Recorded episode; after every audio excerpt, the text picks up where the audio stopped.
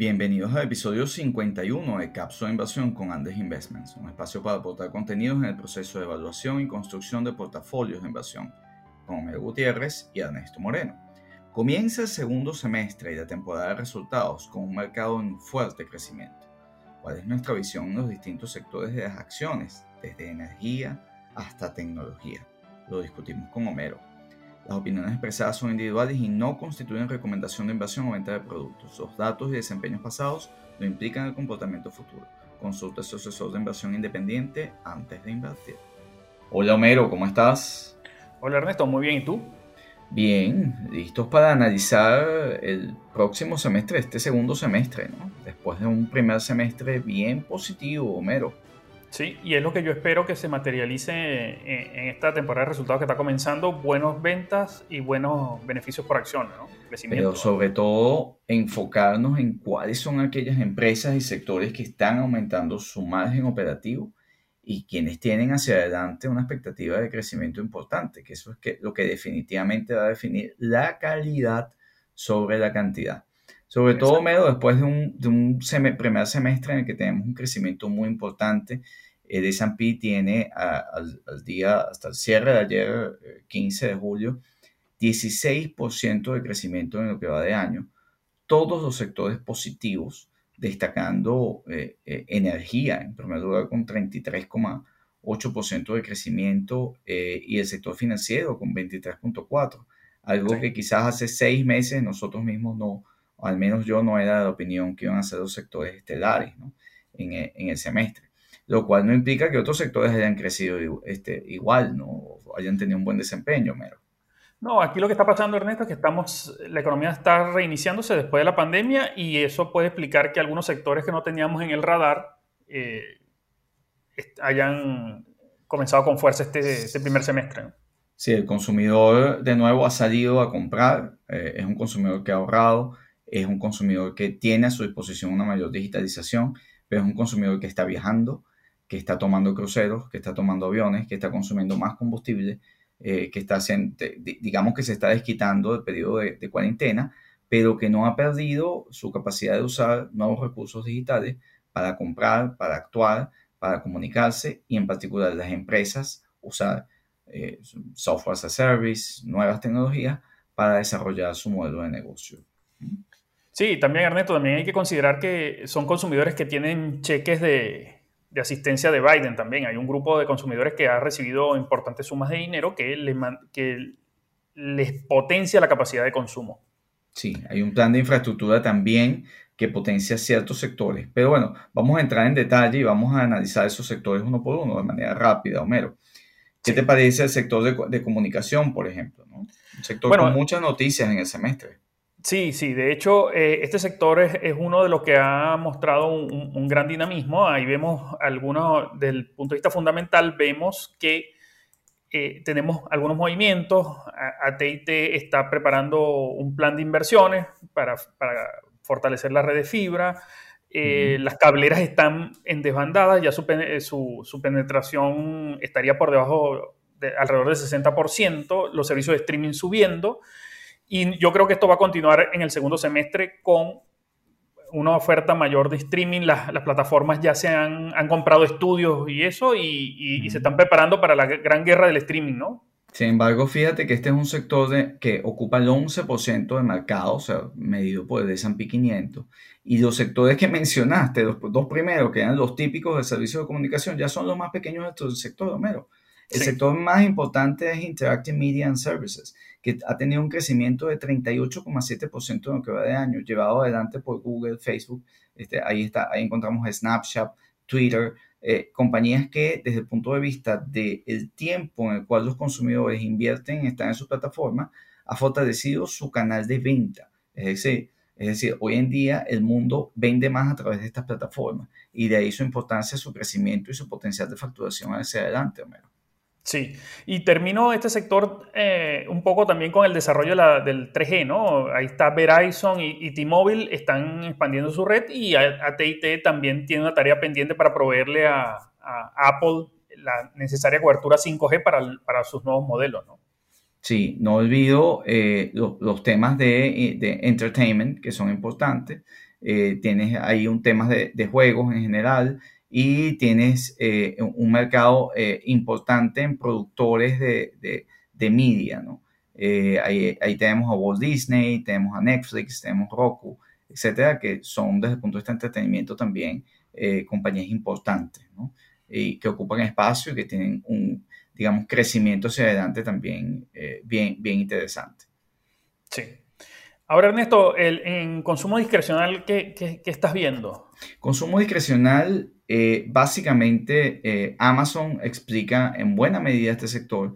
Amazon tiene un peso fundamental en un sector que ocupa el 13% del mercado, lo cual Amazon eh, eh, es prácticamente la mitad de, del sector. ¿no? Eh, pese a que Amazon no ha tenido un buen año, salvo el último mes, habíamos comentado siempre que entre las grandes tecnológicas era el sector que nos parecía, o la empresa que nos parecía más, con, más valor, más, más cara, queremos decir, este, quedó un poco rezagada a lo largo del, del, año. Sin embargo, el último mes ha sido bastante positivo.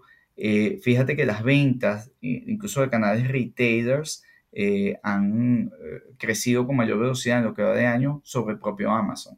Eso quiere decir que los crecimientos en Costco o, Walmart, que, que, son parte de los retailers físicos, pueden estar creciendo más que el propio Amazon de, un sector, de un sector de, cinco, de más de 5 trillones de dólares, Homero, eh, la parte de Internet eh, donde está Amazon constituye 1,7 trillones. O sea, eso es, eso es un tercio de, del sector, es, toda la parte de Internet and Direct Marketing eh, Retail y Amazon allí es prácticamente toda esa, esa, esa, esa, ese tamaño de mercado, ¿no? salvo Alibaba, que es el segundo eh, y JD eh, junto con Mercado Libre también, y bueno, una de tus favoritas, DoorDash, eh, están allí, pero muy distantes. Sí, hay, hay, otro punto positivo del sector que cuando vemos los, índices de producción de servicios y de producción manufacturera, vemos que las nuevas órdenes están creciendo y esto básicamente se va a reflejar en este sector y yo creo que van a seguir creciendo en la segunda mitad del año. Solo un punto que me parece es que el price earning del sector eh, está alrededor de, 69, eh, lo cual es muy superior al, del Standard Poor's 500 de 35. Entonces, estamos viendo que el sector eh, está un poco caro en relación al promedio del mercado. Ese es el efecto de Amazon. Recuerda que en Amazon también factura todo lo que es la nube y una gran cantidad de servicios que tienen un price earning porque tienen una expectativa de crecimiento mayor pero encuentras también empresas como Home Depot que tienen tiendas físicas, que han tenido un modelo de negocio en expansión por producto de la pandemia y, que tienen price earnings alrededor, eh, o sea, mucho, sustancialmente más bajos. Eh, Lowe's también está allí, Target está allí, eh, en general compañías que pueden estar alrededor de los 20 o hacia abajo, que son price earnings, digamos, más, más tradicionales, pero recuerda con tasas de crecimiento más bajas. Sí, sí, exactamente.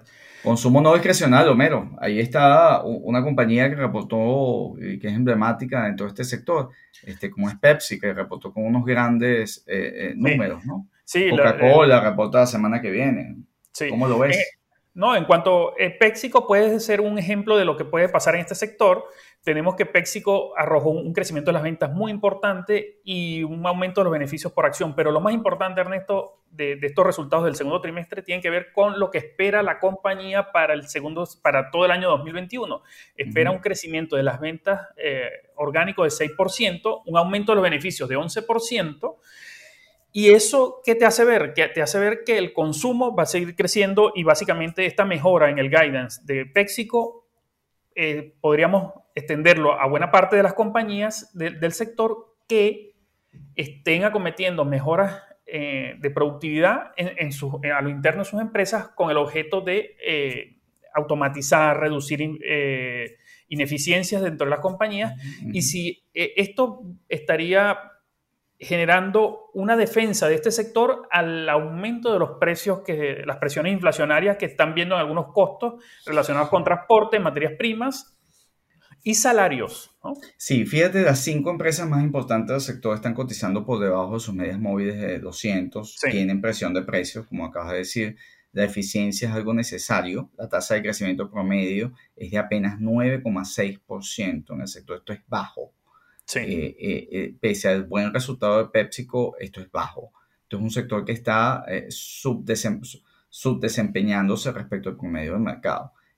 Sin embargo, esto es un sector que encuentra barreras con la inflación y que tiene una tasa de crecimiento sustancialmente más baja, sobre todo pasado el periodo de la pandemia. Ahí hay que ver es, en particular, estas empresas que puedan, con la salida del confinamiento, pues facturar más. ¿no? Y los planes de mejora, ¿no? Los planes de mejora de productividad son clave en este sector, más que en cualquier otro. Energía, Homero, ¿cómo lo ves? Tuvo el mejor desempeño en el, en el, en el semestre, ¿no? Aunque el mes de junio no estuvo tan bueno. Sí, aquí básicamente lo que está pasando en el sector es que estamos viendo la reactivación de la economía. Muy probablemente la economía está arrancando mucho más rápido de lo que se preveía y estamos viendo que eh, incluso también el, es un sector que está impactando fuertemente en la inflación. ¿no? Tenemos que en, solo en junio creció 2,6% del componente de energía eh, eh, en el IPC, lo que acumula una variación interanual de 44%. Y esto es básicamente la comparación de una economía que el año pasado estuvo detenida a una economía que está arrancando nuevamente, ¿no? El crecimiento de precios es ayudado por el contango, definitivamente en el caso de los precios del petróleo, y esto es que hubo una destrucción de oferta importante el año pasado y que se tiene que reponer de alguna manera. Entonces, esto eh, ha, sido el protagonista del crecimiento de precios. Eh, las empresas que se sostuvieron, pues les ha ido bastante bien, han recuperado buena parte de precios. Sin embargo, medio el guidance de este sector no es bueno. Y a mí definitivamente no me gusta porque yo no estoy viendo crecimiento de demanda, por el contrario tienes un mundo que está mucho más preocupado por la huella de carbono, que en buena parte de él, como en Europa, por ejemplo, hay un alto costo por la emisión de CO2 y que tienes ya el desplazamiento de mercados como el de transporte eh, hacia los autos eléctricos y, y, alejándose del consumo de, de, de, combustibles fósiles.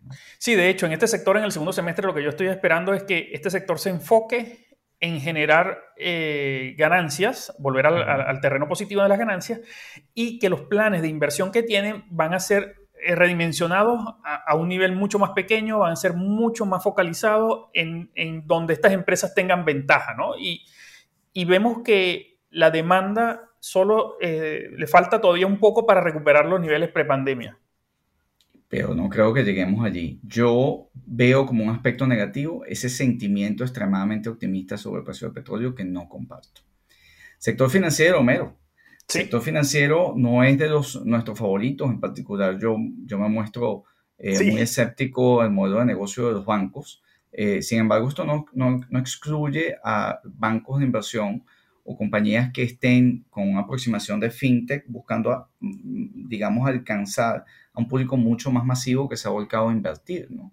Este, sin embargo, los bancos tienen alguna información interesante sobre, sobre la economía.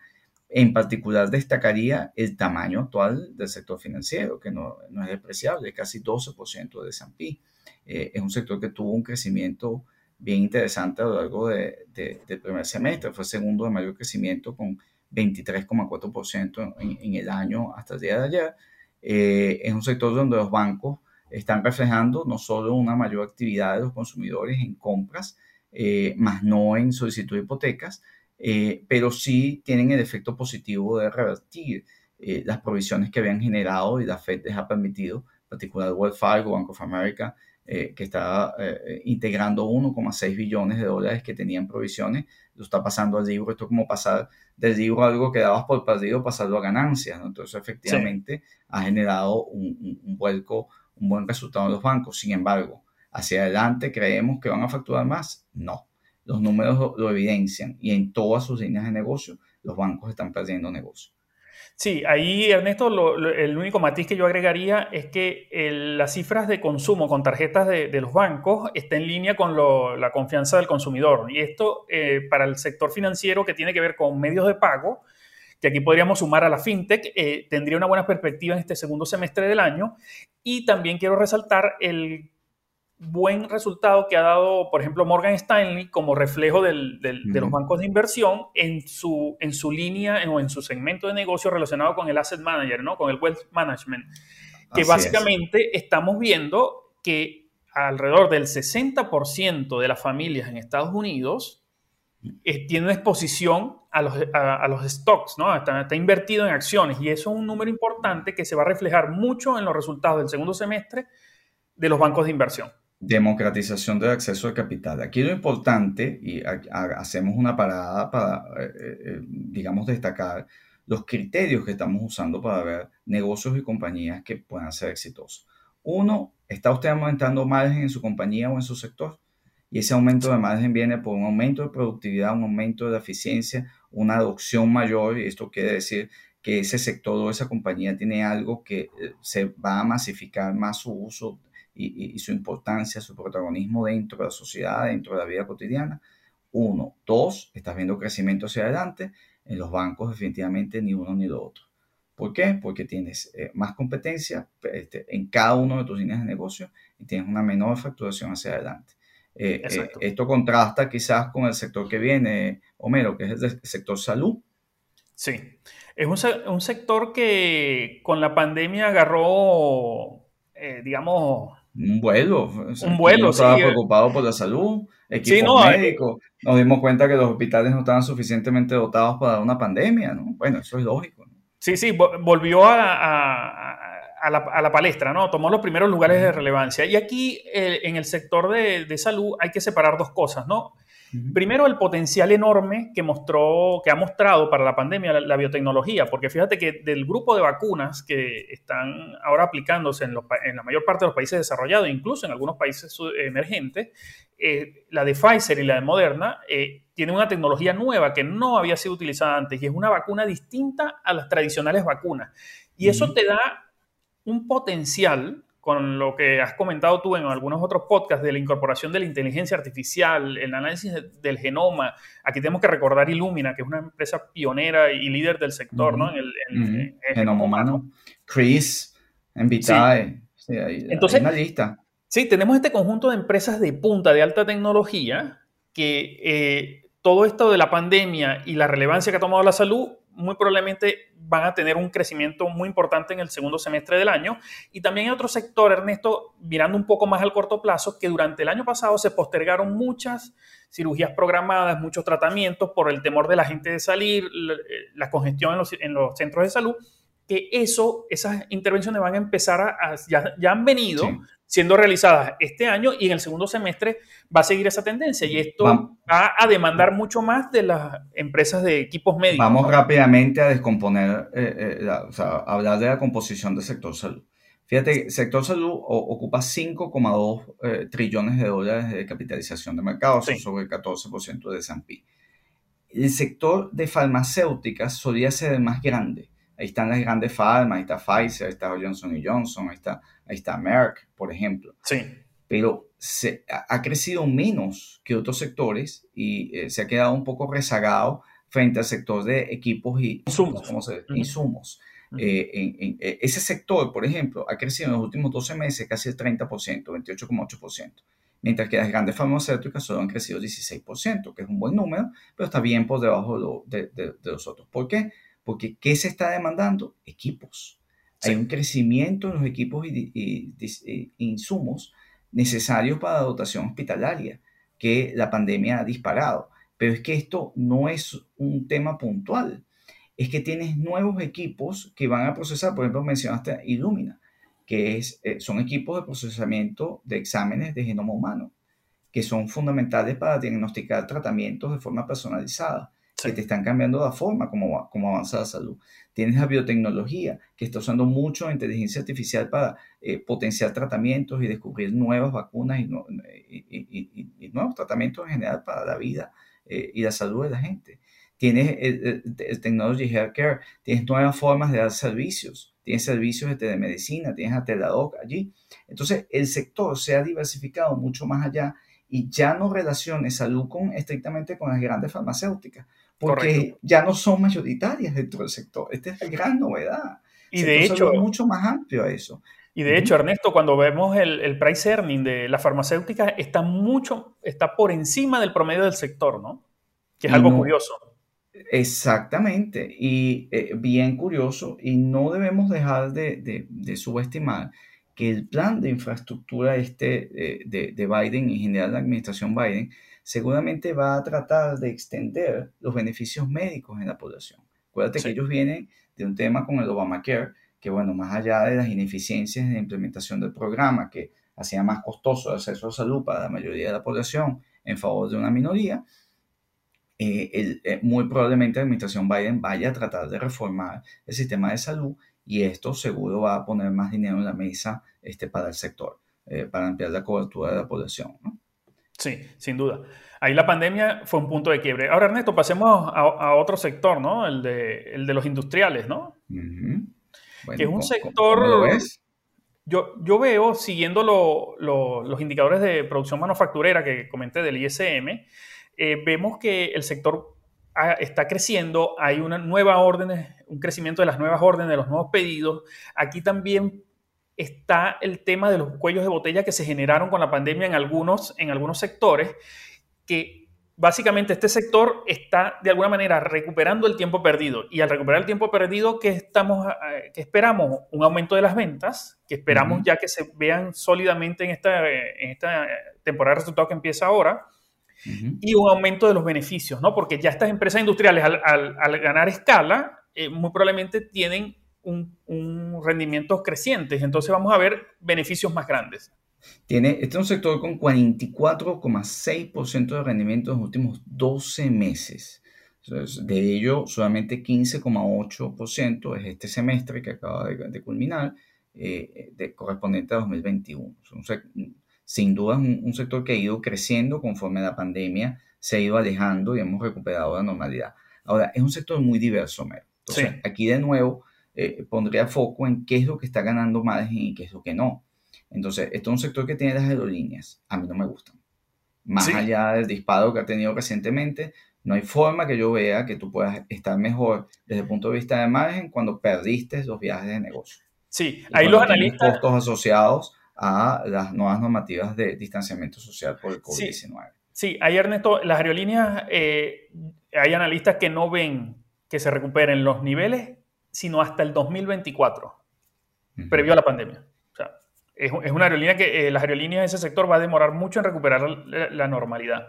Pero también hay otros sectores, Ernesto, que por ejemplo el de construcción y, ingeniería, que básicamente, aunque el programa de Joe Biden de infraestructura es menor al anunciado, son compañías que se van a beneficiar muchísimo, ¿no? 76.6% de crecimiento en los últimos 12 meses. No es un sector muy grande, es un sector que ocupa 51,7% billones de dólares dentro del tamaño del mercado. Ahí tienes sectores tradicionales, una compañía tradicional que ha estado en nuestro watches, que es Quanta Services, este, que, que, que, sin duda pues, ha tenido un crecimiento espectacular de 120% en los últimos 12 meses. Este, ahí hay espacio y, y tienes mucho, uh, muchas compañías en tres dígitos de crecimiento. Este es un sector beneficiado, sobre todo por el boom de construcción que hemos tenido. Me gusta más el subsector de logística, Homero. Y ahí tenemos compañías que, que hemos seguido, ahí, ahí tenemos a FedEx, tenemos a UPS, que han tenido crecimientos también muy importantes. El, sector, el subsector ha crecido 72,1% y yo creo que más logística, más transporte y sobre todo en la cadena de fríos es en este momento más importante. De, hecho, de hecho, Ernesto, eh, los resultados de FedEx fueron impresionantes y otro punto, el sector de transporte y logística es uno de los que está logrando traspasar al consumidor de manera más importante los ajustes de precio, porque es uno de los componentes que más ha pesado en la inflación al consumidor en el primer semestre del año. Y esto es importante porque muestra que este sector está logrando, en, toda esta reactivación económica, tomar parte de, la, reactivación para sí, ¿no? Sí, ahora información y tecnología, área tecnológica, Homero. Este es el centro de nuestra atención, 41,2% de crecimiento en el sector. Aquí hay una recomposición también bien importante. Eh, eh, digamos, hablamos del tema de semiconductores, es un área, el tema de software es otra área, el tema de IT services es otra área, por supuesto está todavía los tradicionales de, equipos de comunicación, que sigue siendo este, importante, aunque ya, ya, hay eh, compañías tipo Cisco que, que, que, que, están a la cabeza de ese sector. Pero fíjate, por ejemplo, si hablamos de todo lo que es procesadores, eh, eh, digamos, servicios outsourcing, data processing. Ahí está eh, Visa, ahí está Mastercard, está PayPal, está Square, que de alguna manera están beneficiados en todo lo que es los pagos digitales y todo lo que es esa descentralización de los bancos. Visa y Mastercard son, son empresas tecnológicas de procesamiento de pago, pero es que PayPal y Square se han convertido en eh, los bancos digitales eh, de, eh, que, que, han adoptado una gran cantidad de clientes y que tienen ya más clientes que la banca tradicional. Sí, Ernesto, estas compañías que me estás nombrando en este segundo semestre yo veo que van a seguir incrementando su facturación, básicamente ¿por qué? Porque cambió el consumo. Ya la gente no va al retail físico a comprar, sino que compra por internet. Y por internet la única manera que tienes de pagar es con medios de pago electrónicos. Ahora tienes los semiconductores también que están enfrentando un shortage, eh, eh, una escasez. Una escasez importante, sí, en, en, su, en su cadena de producción, pero es que tienes una amplia gama de necesidades de producción para masificar todo lo que es la vida cotidiana de semiconductores, Homero. Este es un sector que creció 48,7% en los últimos 12 meses, 15,2% en lo que va de año. ¿Cómo lo ves? Sí, ahí yo creo que el, un ejemplo clásico es la escasez de semiconductores para la industria automovilística. La industria automovilística necesita, eh, eh, va a demandar durante este segundo semestre muchos eh, microprocesadores y microchips y además la adopción de los autos eléctricos va a potenciar mucho la demanda de este sector y no solo al sector de, microprocesadores, donde TCM es el líder absoluto, que los planes de inversión que ha anunciado TCM, Intel, Nvidia y, y otras compañías hace que el crecimiento no solo se concentre en los fabricantes de semiconductores, sino cadenas aguas arriba, ¿no? Y que estaríamos viendo donde las empresas que proveen equipos para manufacturar eh, microprocesadores también estarían beneficiándose de estos gigantescos planes de inversión de estas compañías. Y aquí hay otro punto que nos lleva un poco más a la geopolítica, ¿no? Que los microprocesadores se están convirtiendo en un tema estratégico para Estados Unidos y para todos los países del mundo. Y ya varias TSM, por ejemplo, ya anunció la apertura de una planta en, Arizona. Intel va a abrir una nueva planta también en Arizona. Esto de manera de darle, eh, la pandemia dejó en evidencia la fragilidad de que toda la producción de microprocesadores esté en un solo país, en China. Entonces, esta expansión de las facilidades de producción a Estados Unidos y Europa va a generar sobre los productores de equipos para fabricar microchips una gran demanda que esperamos para aumentar su facturación y sus beneficios por acción. Absolutamente. Y también está la parte de software, que es una de mis favoritas y que es la que pesa más dentro del sector de tecnología. Ahí tenemos por un lado el área de sistemas, donde está Microsoft y Oracle. Microsoft, bueno, que habla del reporte la semana que viene. Seguimos, eh, es claro a lo largo de nuestros podcasts lo que hemos comentado de Microsoft y es claro su crecimiento. Una compañía junto a Apple, eh, Google, eh, Facebook de mayor tasa de crecimiento en sus ingresos y márgenes operativos que crecen, o sea, o sea Microsoft con todo, pues, eh, eh sigue, sigue su crecimiento, pero también el lado de las, las aplicaciones de software, donde están compañías como Adobe, eh, que es un gran generador de software as a service en distintas disciplinas, tipo producción de videos, edición de, de, de, de archivos, etcétera, que, que ha adoptado eh, buena parte de la gente que sustituye buena parte del trabajo de oficina y del trabajo de producción eh, em, presencial.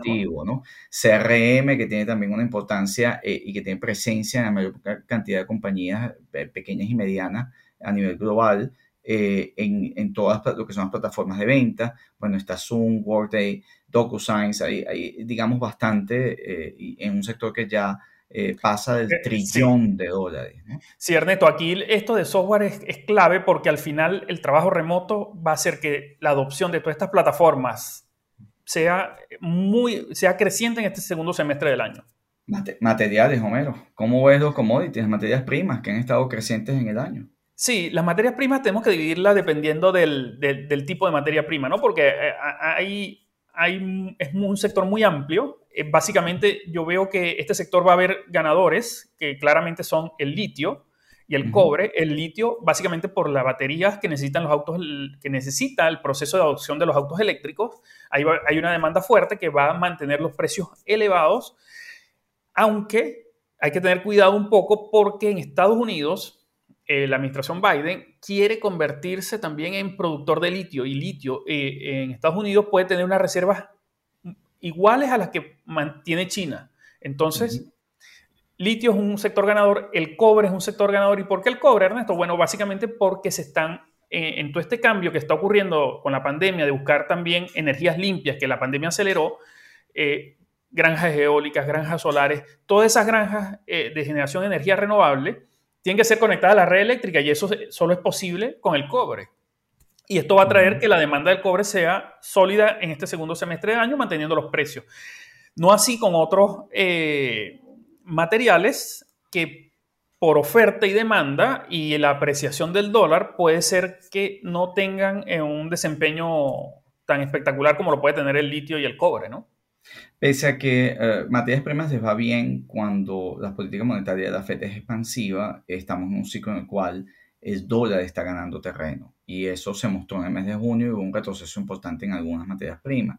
Eh, Yo soy aquí mucho más cauto con este sector. Yo creo que buena parte del crecimiento ya lo vimos como parte de la expansión económica y de la recuperación post-COVID. ¿no? Eh, viene raíces, Homero. Un sector que poco comentamos, pero ha tenido ha tenido un buen desempeño. En general, la reapertura de los sectores eh, eh, ha apoyado los rates eh, residenciales, sobre todo, porque, bueno, la gente está buscando nuevas viviendas y la gente se ha movido en el mercado de alquileres y aunque el sector comercial no ha estado nada bien, ¿no? Sí, aquí, aquí este sector yo lo habría que separarlo en dos partes, comercial y de oficinas por un lado y residencial por el otro. Estamos viendo, y en, los centros de las ciudades, de las grandes ciudades, eh, cómo el, teletrabajo ha bajado el volumen de tránsito de personas. Y esto se va a traducir necesariamente en una reducción en el precio de, los alquileres y, de, los, de, precio de venta de estas propiedades comerciales y eh, de oficinas en los centros de las ciudades.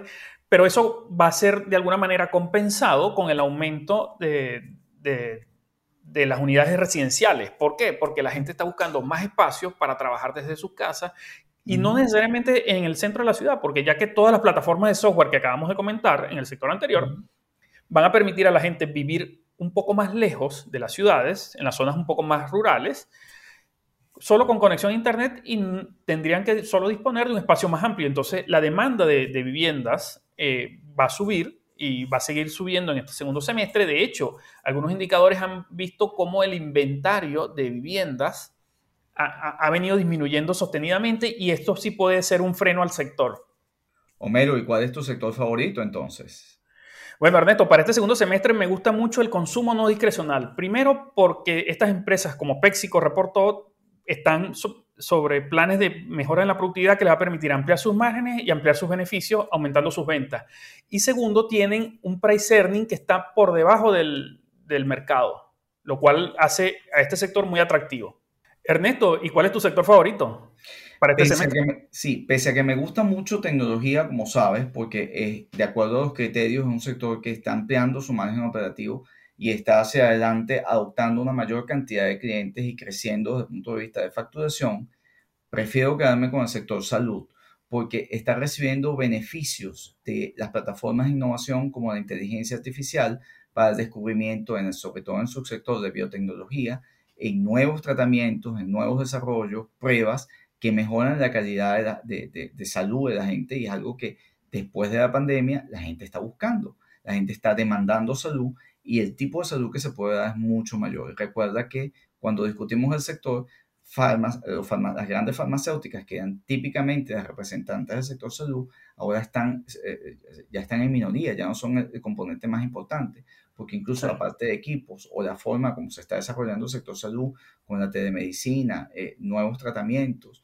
eh, el tema de genoma humano, el tema de la edición de, de, de, de código genético, este, para mejorar y para diagnosticar, está cambiando la forma en la cual la gente va a acceder a la salud y la calidad de vida de la gente.